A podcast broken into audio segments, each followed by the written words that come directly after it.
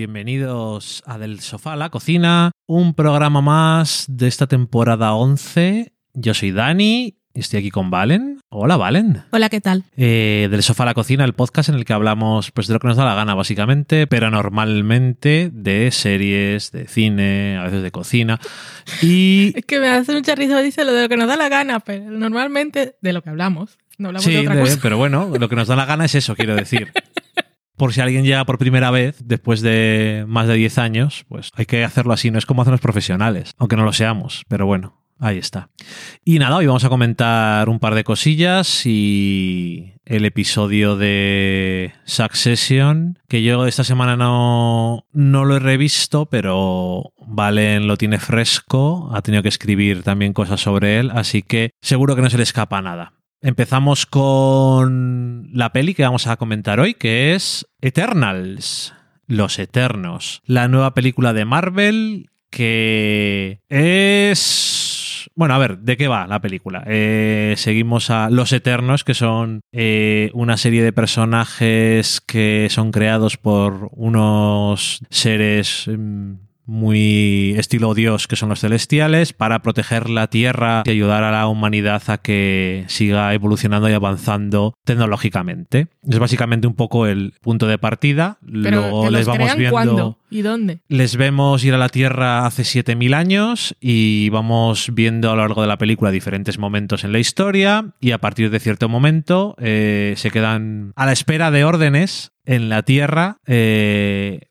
pues viviendo vidas como seres humanos, porque presentan como seres humanos, no son como otro tipo de alienígenas que llamarían más la atención. Hmm. Y les vemos en el presente y seguimos sobre todo pues a Cersei y Icaris, especialmente esos, pero a todos, que hay un montón de personajes, hay un montón también de actores súper conocidos, está eh, Richard Madden y Kit Harrington que vienen de Juego de Tronos y todo el mundo les conoce, está Angelina Jolie, Kumail Nanjiani, eh, bueno, incluso Gemma Chan que hace de Cersei la conocemos también de alguna serie y alguna cosilla Sí, de Humans. de Humans. Que los de Juego de Tronos tengan que estar diciendo Cersei todo el tiempo. Ya, A veces pensaba. Y la música la hace el señor de Juego de Tronos también. Pues mira, es. Bueno, en fin. La película eh, está dirigida por Chloe Zhao, que. Yao. Zhao, por Chloe Zhao, que mm, vimos y comentamos una de sus películas el año pasado, ¿fue? Ya no me acuerdo. O Esten. ¿O fue este año? Yo Ya- creo que sí, porque Ah, era igual de los sí, Oscars. Era de los este año. Oscar. A lo mejor ahora que lo dices es Y verdad. fuimos al cine, Nomadland, y en aquel momento dije Zao, pero hoy he buscado cómo se pronuncia. Eso, además, ahora hoy en día, por suerte, ya que la diversidad en todas las cosas está avanzando mucho, pues tenemos la oportunidad de familiarizarnos con nuevos tipos de nombres y apellidos que no conocíamos y no tenemos ni puñetera idea la gente eh, de Occidente de cómo, cómo se dicen, así que no está nada mal. Eh, el guion es también de Chloe Zhao y aparte un par de guionistas más. Y, y no sé, ¿qué te ha parecido la película, Valen? Cuéntame, Me ¿qué impresión te ha dejado? Me ha Dos horas 35, por cierto, dura. Sí, y creo que esa es la principal señal de que me gustó, porque no me di cuenta lo tarde que era y dije qué tarde me voy a acostar hoy. Y además llegué a casa y la masa madre tenía hambre y tuve que ponerme a, a hacerle el bibi a la masa madre. Qué a la- complicada a es la la una y vida de media de la Valen. Mañana, cuando ya me, me iba a acostar. Bueno, en fin. La película, pues eso, eh, sé que tienen que explicar muchas cosas. Ujú. Y mm, había tantas críticas que podían ser de, mm, podían quitar un poco las ganas sin haberlas leído, solo los titulares en general. ¿De qué tipo eran? Y no me refiero a los que decían cuánta diversidad van a destruir el mundo. Pero es, eso no son críticas. Ya por eso. Sino, pues decían otras cosas que se, que, que se perdía un poco entre lo artístico y la historia, que había demasiados personajes, que quizá debía haber cogido menos eternos y no sé qué, y, y eso. Pero a mí realmente, yo la disfruté mucho y, y como los actores están tan bien, realmente, al final son, sin importar quién los haya creado y todo eso, la idea es que son semidioses que quedan viviendo en la Tierra y aprenden a, a querer el planeta y a los humanos, que es una cosa que los mismos humanos no, no, hacemos. Entonces, eso ya tiene un mérito y ya por eso me caen bien. Y luego los conflictos que tienen, aquellos en los que nos centramos, porque hay algunos de verdad. La que es eh, sorda no sabemos mucho de ella, desaparece bastante de la película, pero eh, lo que llaman duende es un... Se entiende desde el principio su conflicto, porque se vivir eternamente, eternamente a través de milenios sin poder crecer y vivir entre humanos que ves cómo hacen sus vidas y cómo los demás pues viven otras experiencias y ella no, pues es complicado. Y todos los demás con sus retos y sus cosas todos los actores me gustan. Me sale también el de Atlanta, que es un señor que no sé qué tiene, supongo que talento, pero también carisma. Supongo que es carisma, que me encanta verlo en pantalla y, y, aquí está muy bien. Y aparte, hay que decir, es la primera película de Marvel en que hay una escena de sexo. Sí. Y la primera película de Marvel en que hay mm, una relación eh, homosexual, pero de verdad. y hay un beso, que eso es para la cámara, porque podían no hacerlo, como si en el pasado, lo que le costó a Modern Family para que se dieran un beso, ¿cómo se llamaba? Mitch, no me acuerdo. Y, y Michelle y Cam, ¿no? Pues eso, que yo creo que fue cuando temporada, pasaron varias temporadas o algo así.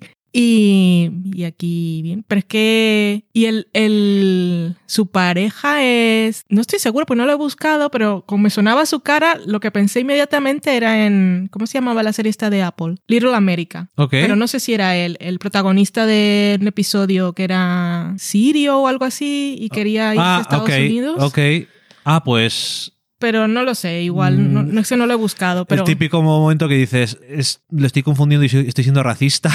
No. No, pero a mí también me sonaba de algo, pero no estaba seguro. En el momento pensé que era eso y, se me olvidó y no volví a pensar en ello. Y mm, por supuesto, Salma Hayek bien. Que se me había olvidado. Angelina Jolie, genial. Pero Gemma Chan me encanta. Está muy bien, muy, muy, dulce. Y luego, pues, a mí me gustó. A mí Y también creo que hace muy bien lo de mostrar los poderes que tiene cada uno, sin explicártelo, porque tampoco son de hecho, no, no, no, los explican en ningún momento, pero en la primera escena de la película. Hmm. Te los explican en acción. Exacto. Ya hay suficientes cosas que hay que hacer exposición. Hay que explicar muchas cosas e incluso a los personajes. Entonces, por ahí la exposición bien, porque hay momentos en que explican, explican todo, porque personajes pues no, no tienen la información. Y, y, bueno, y claro, y la dirección es que visualmente es súper bonita, no se parece a... no es la típica película de superhéroes que las películas de superhéroes son lo que son. Y aquí pues se nota que ah, detrás de la cámara pues había otra persona con otras intenciones y, mucho paisaje natural. Por supuesto hay... Que le mola. Efectos especiales, pero lo de los espacios abiertos y esas cosas pues es lo que, es lo que le va a Chloe Yao. Pero, pero, pero, pero nada, que, a mí me gustó. Em, es una película bastante ambiciosa. Yo creo que de las películas de superhéroes de Marvel es como la que sientes más adulta, no solamente por las cosas que has dicho, porque un par de ellas no tendría mucho sentido que, o sea, no, hace falta que sean adultas para eso, pero bueno, aún así, coincide. Em, o es, no sé si es adulta o es, no la veo para niños.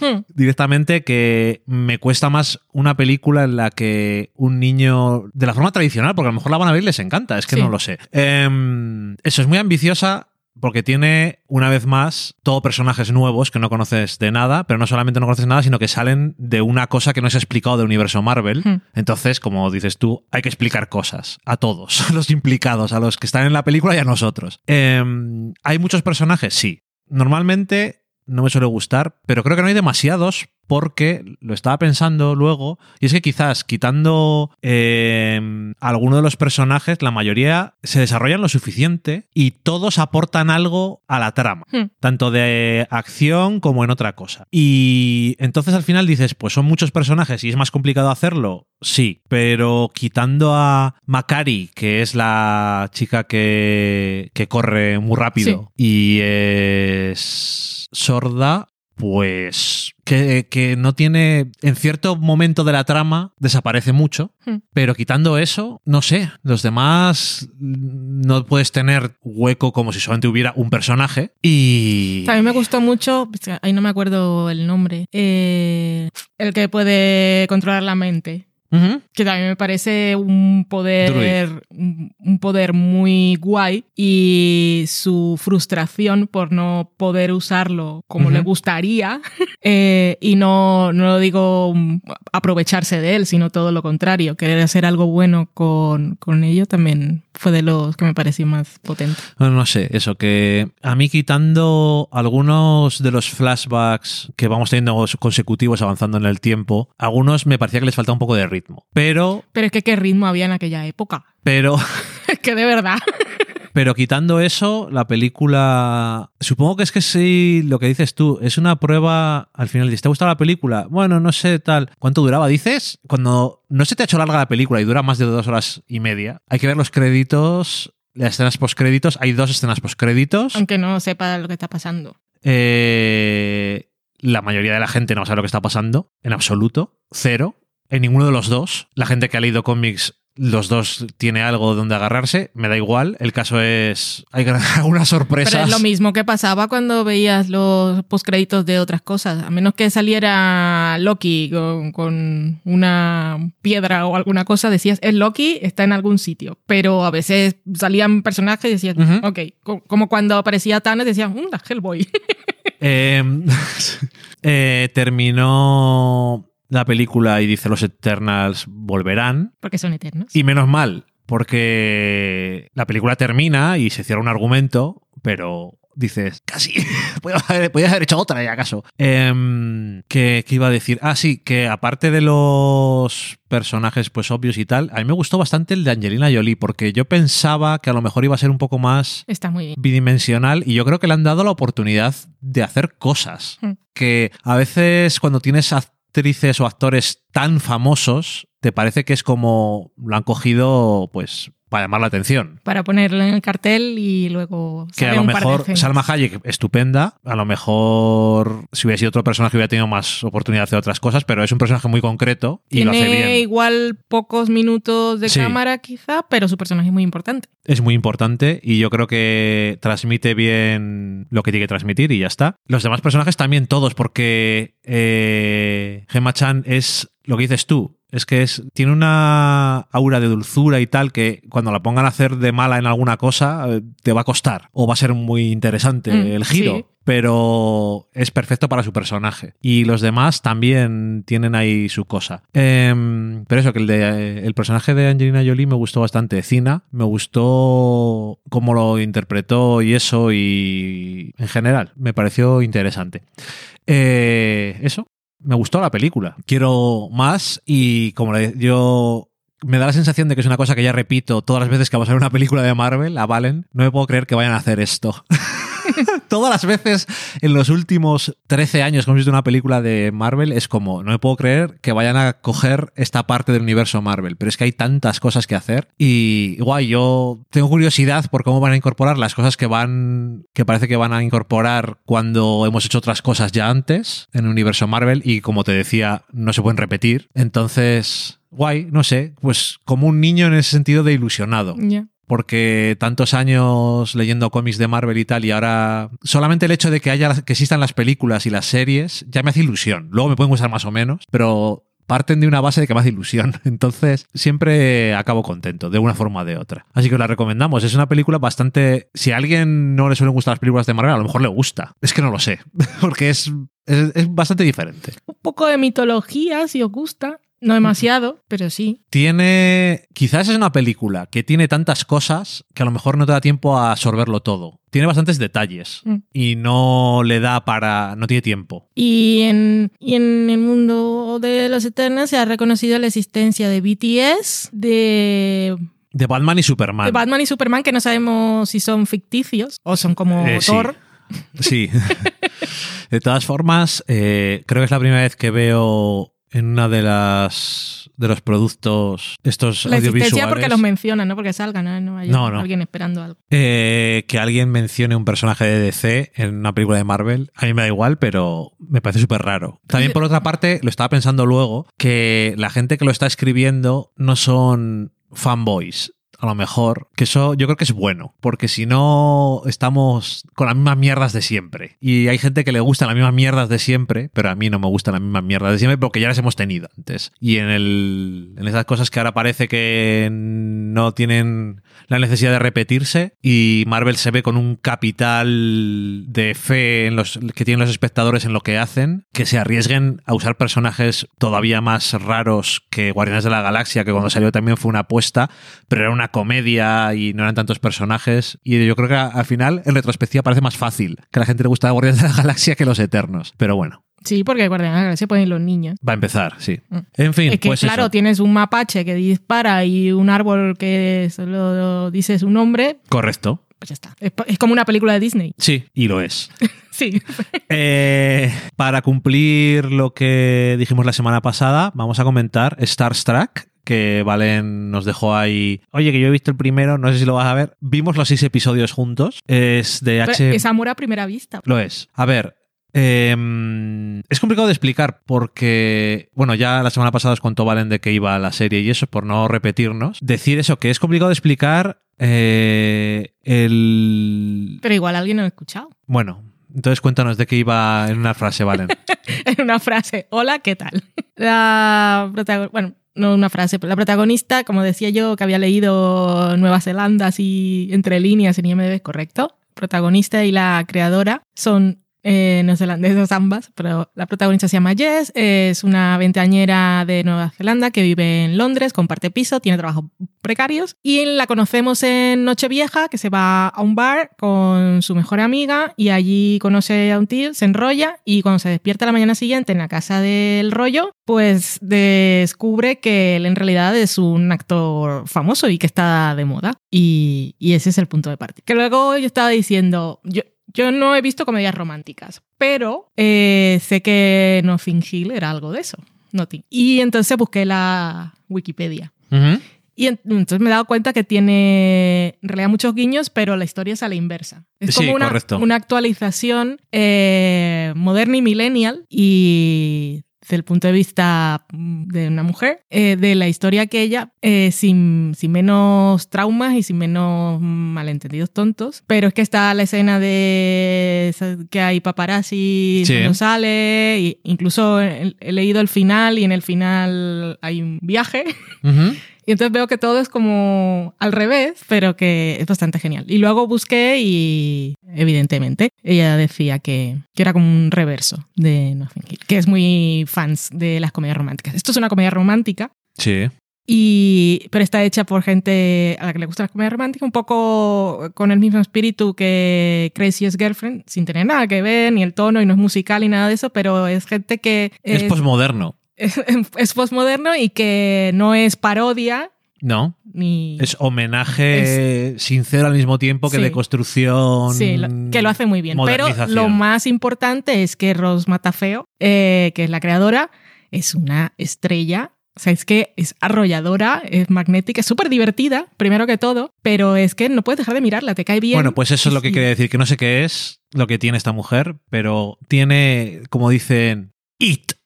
Porque instantáneamente te cae bien, te apetece irte a tomarte algo con Sí. ella y no sé, te parece graciosa, te parece atractiva, te parece todo, Todo. lo que haga falta para la historia y el extra. Y la verdad es que está, está muy bien porque eso es muy encantador o encantador.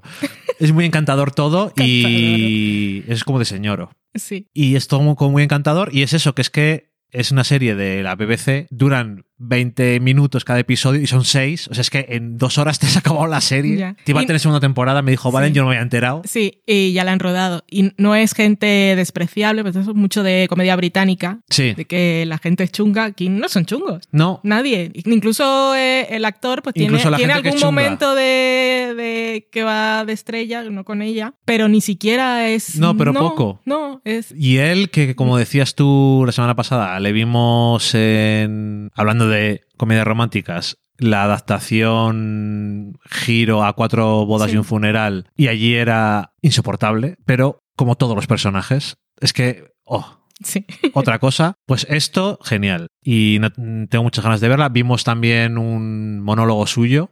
Tiene mucha energía. que ganó en el Festival de Comedia de Edimburgo, que de, por el Festival de Comedia de Edimburgo han pasado y ganado Bob Burham, eh, Hannah Gatsby, Phoebe Waller-Bridge, Rose. Gente de mierda. ganó. O sea, ¿Quieres decir, Valen? que es un sitio que no sé qué les dan de comer en esos escenarios, en, en el backstage, o... Pero... El Festival de Comedia de Edimburgo quizás es el Es festival de comedia más famoso del mundo y me había escuchado una entrevista con alguien que decía que básicamente durante esa semana que es el festival, en todos los lados hay, hay igual 200 espectáculos Ya. Al mismo tiempo. Y que una vez había ido a uno que era en un armario de las escobas y era solamente la audiencia solamente podía ser tú. Uy, Ibas no. y estaba uno haciendo un monólogo y estaba él solo. No, o sea, más no creepy que eso no se me ocurre. Nunca. Pero bueno, eso, que es muy famoso y, y eso, guay. Que ella, eso, que es. Además, ves el monólogo y ves el espíritu millennial totalmente Sí. representado, porque además es. Y también lo hace mucho en la serie, habla mucho de que está vieja, ni siquiera tiene 30 años. Sí. Ah, ya estoy, es que estoy muy mayor ya y, y no tiene 30 años. Y yo me identifico mucho con eso porque a veces también digo que estoy muy viejo y no tengo 40. Ya. Pero estoy en el siguiente paso. Tengo 10 años más que ella, pero bueno. Eh, eso, no sé, que es todo encantador. La amiga, todos los personajes secundarios que parecen lo peor alguno a veces, pero no lo es. No. Y que la amiga es su amiga en la vida real y su compañera de piso. Y su en compañera de piso en la vida real. No sé. Y aparte es, siempre me hace mucha gracia escuchar a gente de Nueva Zelanda. Gis. O sea que lo tiene todo. Gente de Nueva Zelanda, gente encantadora. No sé. Y como lo que le gusta a Valen también, discusiones de gente que se quiere a hacer daño, que es una de las cosas preferidas de Valen en el mundo. Que se hace muy bien. Dijo después, echo de menos. en fin, os recomendamos mucho Star Trek, que está en HBO Max. Sí. Es de BBC, creo que la 3. La 3 suele ser la de la comedia. Eh, Pero es coproducción con HBO Max. Ah, directamente, vale. sí. Yo saco mañana, no es crítica, sino como una recomendación en el español. Y el titular es algo así como Star Trek eh, es tan buena que te hará olvidar los fallos de la plataforma. Porque HBO Max, desde que ha hecho la migración a HBO España, es un desastre. Lo veo en Twitter constantemente. Pero- el episodio de Succession no sé, creo que lo pusieron el lunes por la noche y los subtítulos. Y pasa también en HBO Max Latinoamérica. Lo de los subtítulos que aparecían descentrados, que aparecían como arriba o en medio y grandes, o que tapaba la cara a la gente y no los podían mover, o que no aparecen los subtítulos, o han puesto temporadas de series pero están incompletas, como si fuera un Pluto TV o algo así. que está desde el episodio del 1 Pero- al 3 Ujú. y luego tienes el 7 y el 8 eh, y el 20 y está un poco la cosa. Y entonces está todo tan mal, pero eso, ponéis eso se os va a olvidar Pero que no va bien. No lo, no lo entiendo porque HBO Max Estados Unidos funciona de puta madre. No sabemos qué pasa. Porque yo pensaba que HBO España funcionaba mal porque HBO Nordic, que es en lo que estaba basado, era una basura. Y por lo que veo, sigue siendo igual de basura. Mm, No sé si igual de basura, se ve todo más organizado. O sea, es, Sí, o sea, se pueden ver las la cosas apariencia bien. está bien, pero eh, se, han perdido, se han perdido archivos por el camino. En fin, pues nada. Eh, plataforma mediante, os recomendamos Star Trek. Es una comedia romántica, lo que decimos, pero es también tiene, tengo que decirlo, que es una comedia romántica, pero a veces creo que se pierde en lo de comedia romántica, que es una comedia. Es, No. es muy comedia. No que las comedias románticas no sean graciosas en general ni nada, pero que se pierde el hecho de que es, y es una comedia, es muy comedia. Mm. Tiene algunos, algunos momentos, me estaba riendo, ahí no me acuerdo qué era, pero me estuve riendo un montón. Es que estuve leyendo lo de la Wikipedia de, de Nothing Hill y también tiene una cosa que va, bueno, pasan otras cosas que no están aquí, pero de la serie también tiene lo de que va un En este caso, en la película va al rodaje de una película, ella va a la premiere de una película. Y también, ¿qué era lo otro? Una escena en una habitación de hotel. Y eso, muchos. O sea, que la gente que es fans, porque yo sé que hay gente que es muy fan, igual algún día la veo. em, Por saber Y la ha cosas. visto muchas veces, seguro que, que le pilla todas las referencias. Por saber cosas no está Y todas mal, las ¿vale? demás, que seguro que habrá de otras. Por aumentar tu cultura pop. Ah, pero ahora ya me lo he leído. Yo puedo decir, como en Notting Hill. es que me lo he leído el argumento entero. Ahora todos sabemos que no lo has visto. Y cada vez que hagas una referencia a Notting Hill, vas a decir, pues no la he visto. Tú sí, pero tú- alguien se va a acordar. Bueno, sí, pero yo la he visto, es que no me acuerdo, hace ¿Eh? 25 años. Pues yo la tengo más fresca que tú. Probablemente. Eh, todo es correcto. Y esta semana eh, estamos en la semana en la que se ha emitido el episodio número 4 de Succession de la tercera temporada. Este es el que se llama algo de los leones. Sí, El león en la pradera o algo así. Sí. The Lion in the Meadow. Y, y tenemos una reunión poco esperada. Yo por lo menos en su momento no esperaba que fuera a ocurrir así de repente. No, yo, claro, yo esperaba que eso ocurriera. mm, Al final, Sí. si acaso, eh, que- Bueno, spoilers, ¿no? P- Perdón. Si no habéis visto el cuarto episodio de Succession de la tercera temporada, va a haber spoilers. No es que vamos a comentarlo todo, pero lo que nos dé la gana. Em, la reunión de padre e hijo no me la esperaba para nada. Pensaba que, de hecho, incluso cuando estaba cogiendo el episodio, digo, no va a pasar, por Mm. alguna razón. Pero es una genialidad lo incómoda que es y no se nota que está ahí eh, Adrien Brody, el personaje, como diciendo, "Eh, está todo bien, ¿verdad? Es como cuando dice la gente, I'm fine. Él sabe perfectamente que no está fine, nada. Y Y, es que eso es lo que quiere confirmar, porque Sí. está su dinero en juego. es- todos, eh, todos simpatizamos con este billonario. Y también ahí su juego de poder. Mi hija está enferma, entonces no puedo ir a la ciudad. Eso entonces es. esta gente coge el helicóptero, cada uno, se Su van helicóptero. Logan y Kendall con sus asistentes, cada uno en un helicóptero diferente, llegan a una pista de despegue y cada uno coge su avión privado diferente para ir a la isla esta, que no sabemos dónde está, la isla privada del personaje de Adrian Brody, que se llama Josh, que ha dicho que su hija está enferma, pero después la vemos que está en la piscina, pues ya se ha puesto mejor. A ver, que es una excusa y ya está, no pasa nada. Por supuesto, pero es un poco para ver qué estáis dispuestos Sí. a hacer por mí. Pero eso que es súper incómodo, sobre todo al principio, cuando se abrazan, cuando están parados sin hablar. Me encantan las escenas de cuando se quedan solos y se quedan en silencio, Ya. que son un poco. Pero cuando están, cuando están presentando, cuando están bailando como monos de circo un poquito, Como King Kong, dice, le dice Josh a Logan. pues mira, Dancing King pues, Kong. pues la verdad es que se nota que tienen ahí como un mecanismo mental para sacar adelante lo que sea. Sobre todo Logan. Lo que más se ve que- en este episodio es cuando Logan hace el discurso de. Porque el otro dice: A ver, ¿qué dices que esto va a funcionar y tal? Pero tu hijo ha dicho estas cosas y no se retracta. Yo no. Yo tampoco veo cómo va a funcionar, digo yo, valen. Y entonces Logan comienza como: Todo va a ir bien. Porque él es un buen chico, es un buen chico. Se fue, creía que estaba haciendo lo correcto, fue un poco, creo que fue un poco lejos, pero es un buen chico y lo quiero. Así que todo va a ir bien.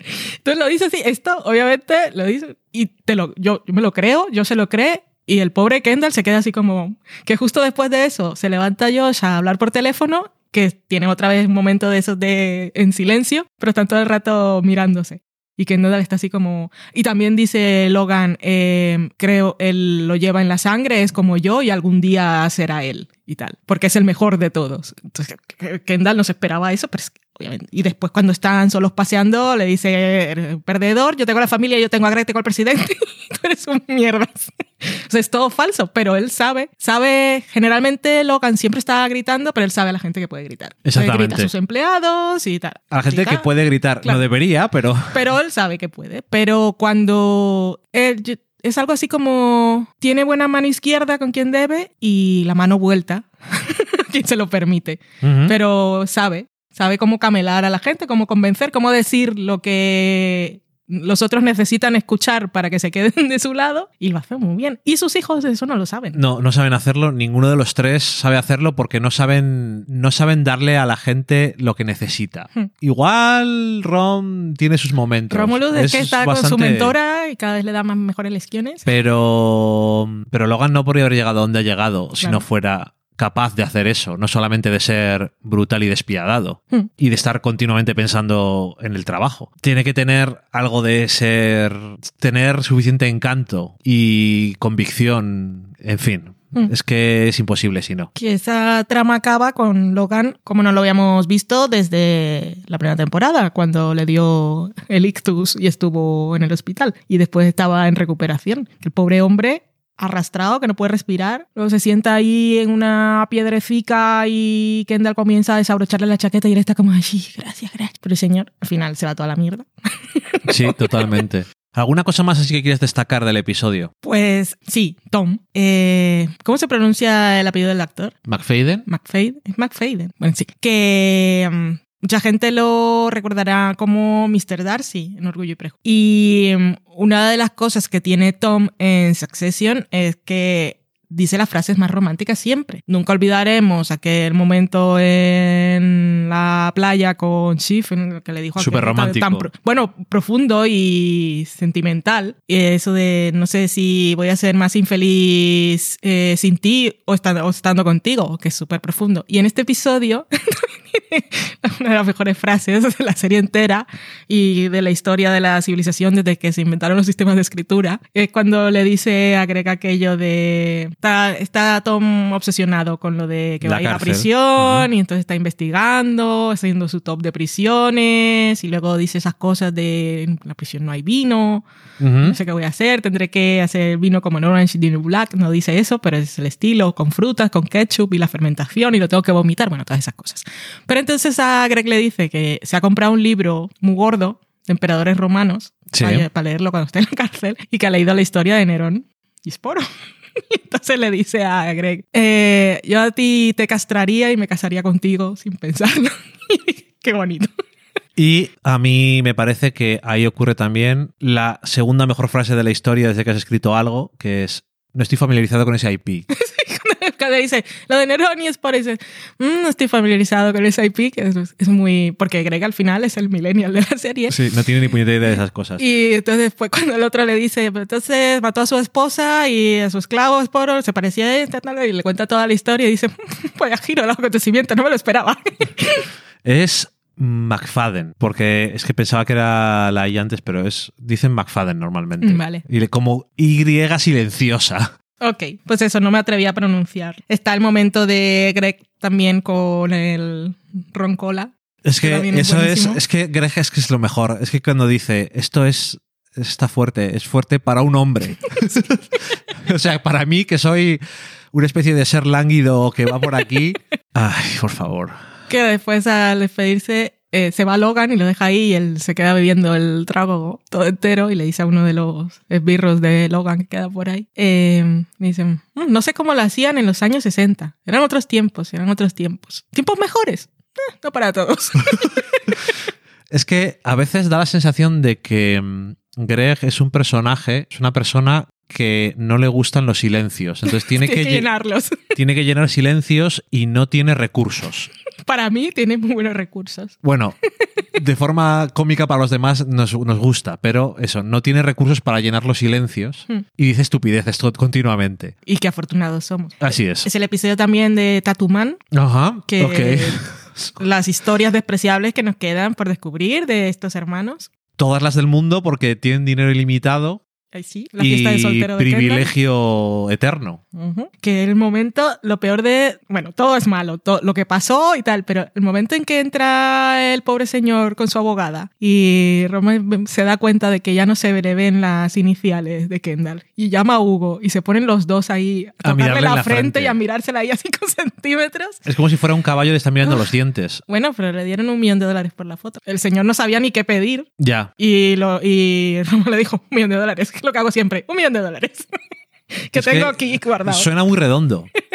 ¿Y quién va a decir que no? Ya, es, es el problema de esta familia, ¿no? Mm. Que piensan que con dinero se puede arreglar todo y claramente no se puede arreglar todo No, con dinero. lo que ellos quieren no. En fin, eh, nada, si es que es otro gran episodio y todavía quedan, quedan muy buenos episodios porque el próximo episodio está muy bien. Próximo episodio se ha visto bueno, en la promo la esperada junta anual de accionistas ¡Oh! ¡Oh! y eso es oro, peso en oro, los segundos, cada segundo pesa. Es, es- espectacular. Es gloria bendita. Algunas, y ya no frases, pero tiene uno de los mejores momentos sin diálogo de todo Succession que implica a un gato. Este episodio lo que tiene, hay muchos personajes en un mismo espacio. Pues estos episodios, no sé si te has dado cuenta, eh, sobre todo, sobre todo el 3 y el 4, eh, tiene menos movi- eh, movimientos de cámara. De esto que hay un montón de gente en la misma habitación y la cámara está encuadrando Sí. y haciendo casi el montaje y haciendo zoom. En este, en estos episodios, eh, las escenas son como con menos personajes cada vez y no hay espacio para eso. Pero en el próximo episodio hay un montón de gente y es, es- esos momentos que yo, yo, yo lo llamo los momentos VIP,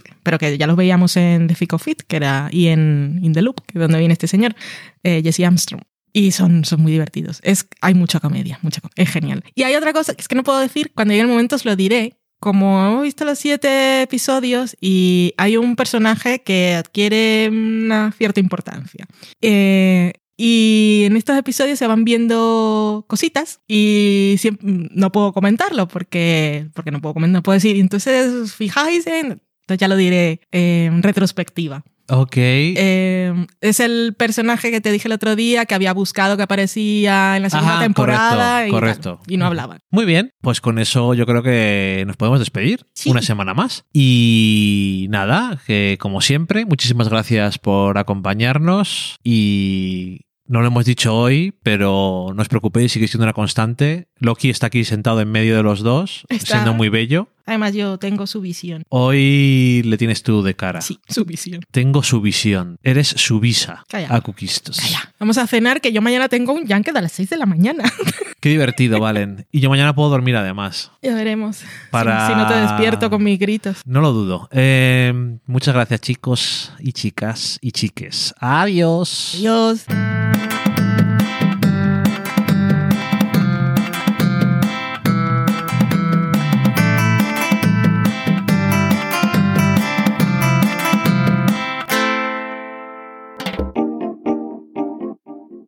Acabáis de saborear un programa del podcast Del sofá a la cocina. Para prepararlo hemos usado los siguientes ingredientes. Un Dani, una Valen y una licencia Creative Commons, reconocimiento no comercial compartir igual. Cuando tenemos los ingredientes, los picamos muy finos, los dejamos pochando en una sartén y cuando estén caramelizados, los mezclamos con la licencia Creative Commons, que, cuidado, no admite uso comercial de la obra original ni derivadas, que se tienen que distribuir con la misma licencia que la original, siempre citando a los creadores. Después de 10 minutos, condimentamos la mezcla con iTunes, iBooks, Twitter y un poco de Facebook. Si no encontráis las adecuadas en el mercado, buscad el nombre del blog. A continuación, introducimos en el horno y, después de 30 minutos, lo servimos aderezado con música distribuida con licencia Creative Commons a través de Jamendo. Al final del post correspondiente vienen especificadas concretamente. Si tenéis alguna duda con respecto a la receta o a cualquier otra cosa, podéis preguntarnos a través del correo electrónico del sofá a la cocina @gmail.com. Buen apetito.